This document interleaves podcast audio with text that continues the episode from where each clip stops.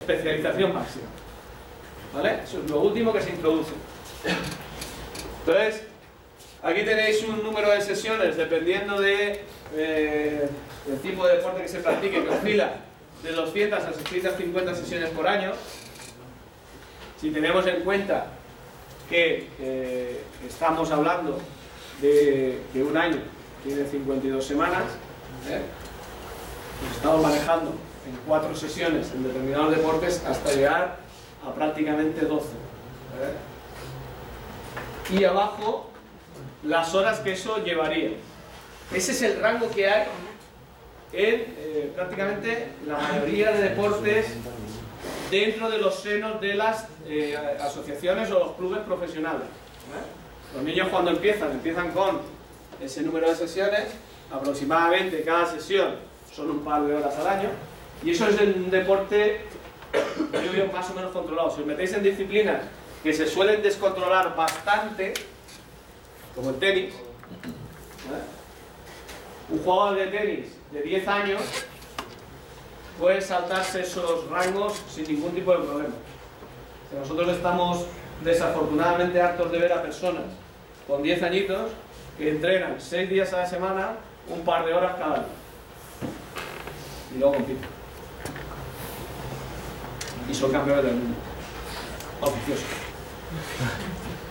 Y cuando tienen 14 años le han roto la raqueta al padre en la cabeza. Eso también. No es. ¿eh? ¿Vale? Con lo cual, esos rangos, bueno, hay que manejarlos bien. Como consejo personal, yo recomiendo que la frecuencia de entrenamiento o la frecuencia de práctica de actividad física sea baja en su inicio. Cuando digo baja, con niños muy pequeños puede valer con una o dos sesiones, sin ningún problema. Y además, las sesiones no deberían de extenderse más de 45 minutos, una hora. Con niños muy pequeños, mantener la atención más allá de 15 minutos es complejo. Y luego, eh, creer que la adaptación funcional de los niños tan pequeños depende única y exclusivamente de lo que yo estoy haciendo con ellos es un craso error. ¿eh? A no ser que el niño tenga una patología, eh, menos las 10 horas de sueño, las 14 horas restantes, está dando saltos, brincos, empujones, carreras y demás, que bastante más carga física que la que vosotros le vais a poder proponer en cualquier tipo de sesión. Con lo cual, ¿para qué sobresaturar el sistema? ¿Eh? Estoy partidario de una evolución bastante más natural que la que se plantea en algunos deportes habituales. ¿De acuerdo? Pero que sepáis que disciplinas deportivas están absolutamente desvenenadas. Hay otras que lo necesitan. Si tú quieres ser una gimnasta o artística o rítmica, o un gimnasta artístico, que llegue a poder tener un nivel internacional a poder competir, tienes que empezar con 3, 4 añitos y cuando tienes 10, 12 añitos te estás clavando tus 5 o 6 horas de entrenamiento diarios.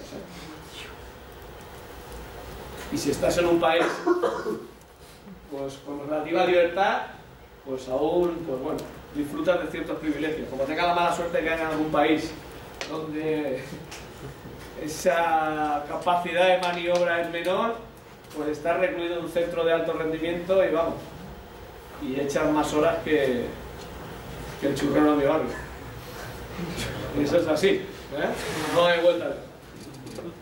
Y por último, cuando configuréis esa planificación a largo plazo, que vamos a ver que va por nivel, de base, especialización, de alto rendimiento en el ámbito deportivo, tenéis que tener claro cuáles son los test y cuáles son los baremos a utilizar de esos test. Procurar siempre vincular objeto de mejora con una prueba de evaluación, que es un test. Si yo quiero que mis sujetos, ¿eh? muy típico, quiero que aprendan a tomar decisiones, en el deporte, en el deporte colectivo, quiero que solucionen un 2 contra 1. Vale, ¿y qué prueba planteas para evaluar que lo han conseguido? O los pongo a hacer 2 contra 1 y bien, ya, que eso no es una prueba. Pues no valora nada. Una prueba para que, o un test, para que pueda ser aplicado tiene que ser válido y fiable. Válido porque mide realmente lo que quiere medir, es decir, el test que yo aplico mide la capacidad de tomar decisiones un 2 contra 1 y además es fiable. si yo lo mido muchas veces, eh, la, eh, la marca o, la valoración que, obtenga va a ser siempre la misma o no va a haber un margen de diferencia que puede imputar a cualquier otra cuestión. Es decir, la fiabilidad, la reproductibilidad test. Eso solo está con aquellos test que han sido validados y son fiables y además están publicados. Cuando yo quiero utilizar un test, el test tiene que estar publicado, porque además el estar publicado me asegura que va a tener un baremo o unos percentiles, por género, por edades, por niveles, eso ya depende del tipo de test. Con lo cual, cuando yo tenga una marca, tipo que sea, voy a saber que esa marca se corresponde con la evaluación de este constructo.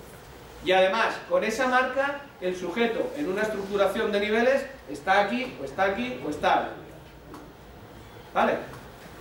Eso debéis de tenerlo claro. ¿eh? Cuando utilicéis una planificación, vincular los objetivos a conseguir a pruebas que sean válidas y fiables. Y tenedlo muy en cuenta también el proyecto.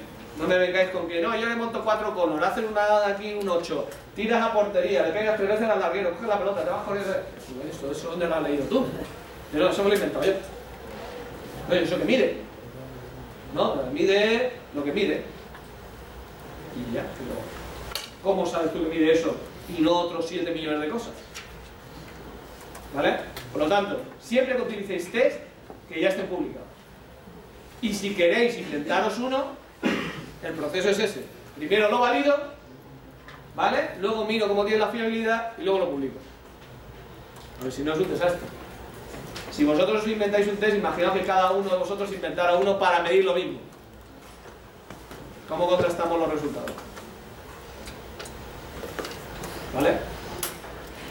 Test y baterías de test hay a millones. Hay libros, además, que son recopilaciones. ¿De acuerdo? Quien tenga problemas a la hora de poder seleccionar en su proyecto esas baterías de test, yo le paso bibliografía y lo va cogiendo de ahí. Pero por favor, de cosas que tengan una orientación científica. ¿Vale?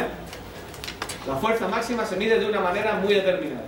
Y en función de si la fuerza es medida en, activación eh, isométrica o en activación eh, oxotónica, se mide de una manera o se mide de otra pero no me vale la misma medición. Y además, la fuerza máxima medida de una forma o medida de otra nos da información diferente sobre la medición. ¿De acuerdo? Yo mido la capacidad de rendimiento anaeróbico mediante un Wingate, no es lo mismo que hacerlo mediante un RSA test o no es lo mismo que eh, medirlo con cualquier otro tipo de protocolo. Además, hay protocolos que están ya ajustados a deporte. Y hay protocolos que están ajustados a salud.